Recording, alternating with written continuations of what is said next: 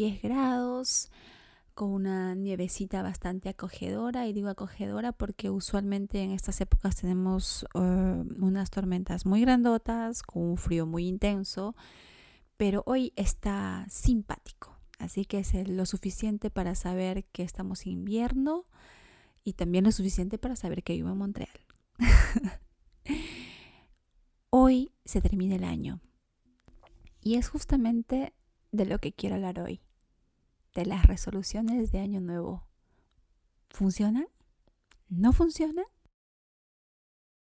Acabo de regresar de hacer unas compras para la celebración del Año Nuevo. Entre otras cosas, compré dos botellitas de vino. No hay Año Nuevo sin vino. y también compré un poco de uvas. No, no voy a pedir 12 deseos con las uvas. No, no lo voy a hacer.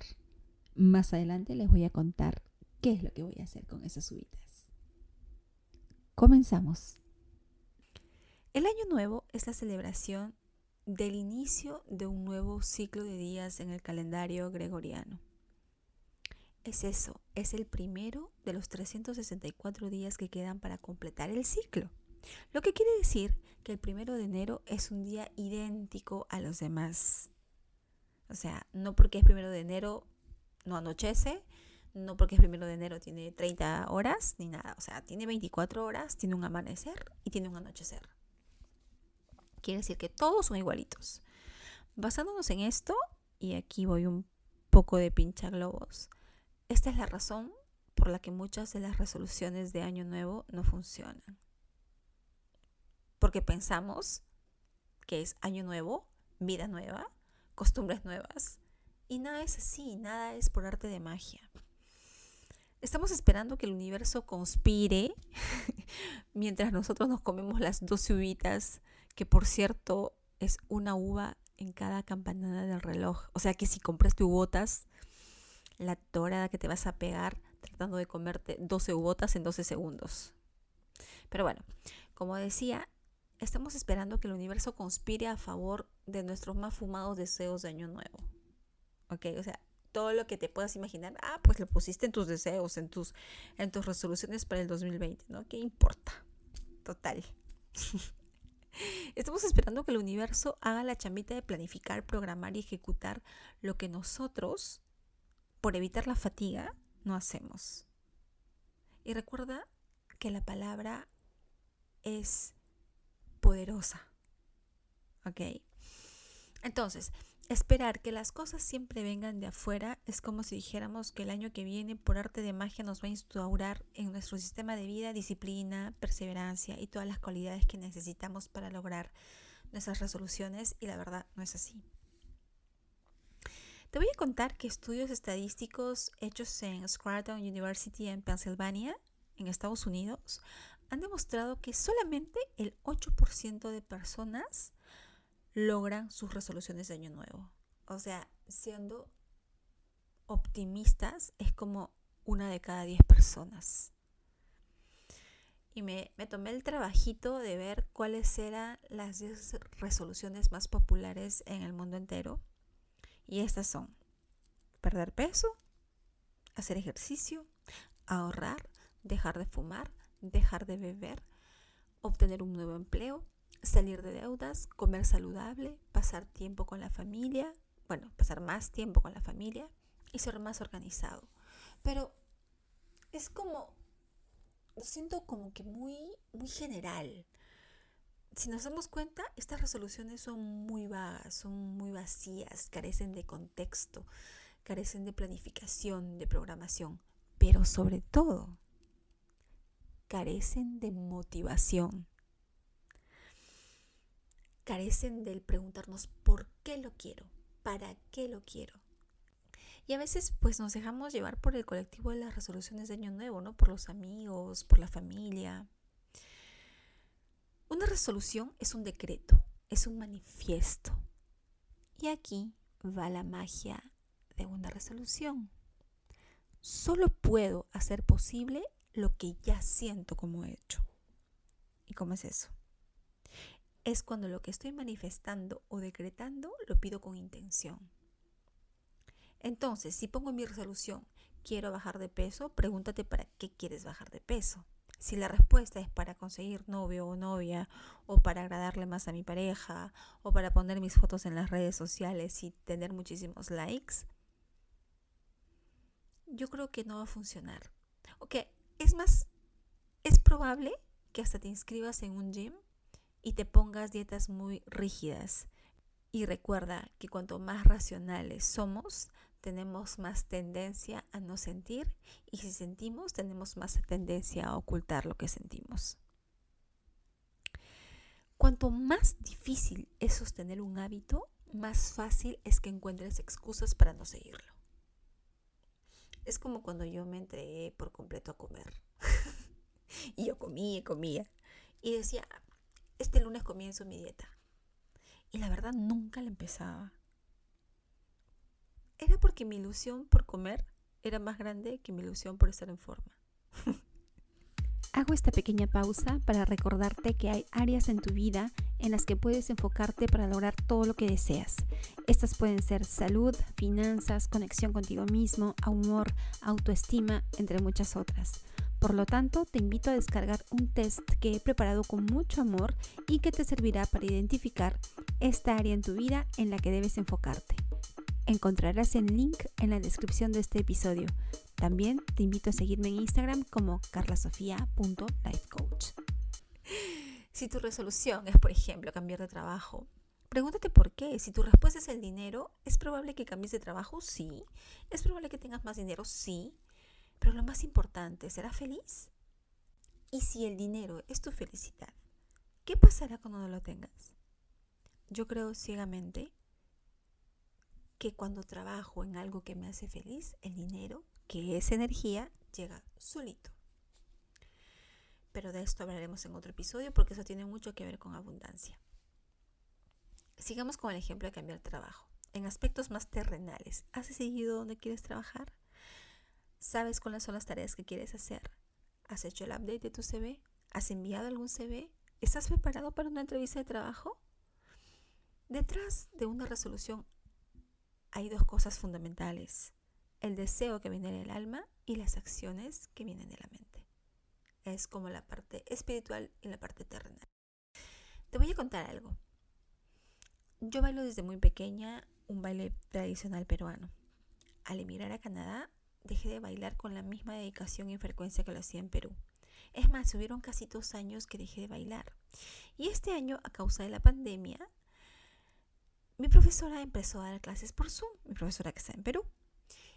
Y también otra profesora con la que siempre quise tomar clases también comenzó a dar clases por Zoom. Entonces decidí tomar clases con las dos, propio de mi eneatipo. Y del eneatipo también veremos en otro episodio. Eso significaba que iba a tener cuatro horas de baile a la semana, sumadas a las otras cuatro donde yo daba clases a mis alumnas aquí en Montreal. Y la verdad, eran, iban a ser ocho horas de baile a la semana y yo estaba súper emocionada por comenzar.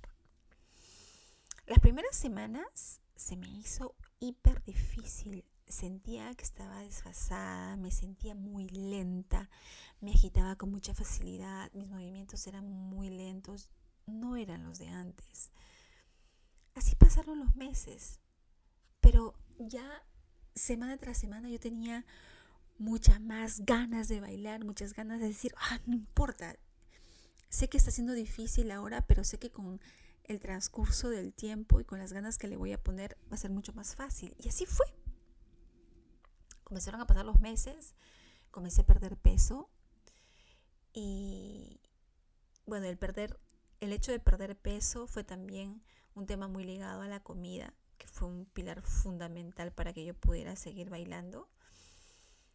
Trabajé mucho para encontrar de dónde venía la ansiedad que me hacía comer. Y claro, estaba comiendo mis emociones. Y definitivamente la manera de cómo nos alimentamos tiene una conexión directa con nuestro amor propio. Fue y sigue siendo una experiencia fascinante sumergirme en mí misma y encontrar respuestas, y respuestas simples y potentes para mi sanación. Y bueno, siguiendo con la historia del baile, también comencé a ganar mucha más masa muscular, me sentía más ágil.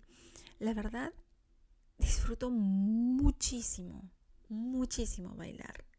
Lo disfruté desde siempre.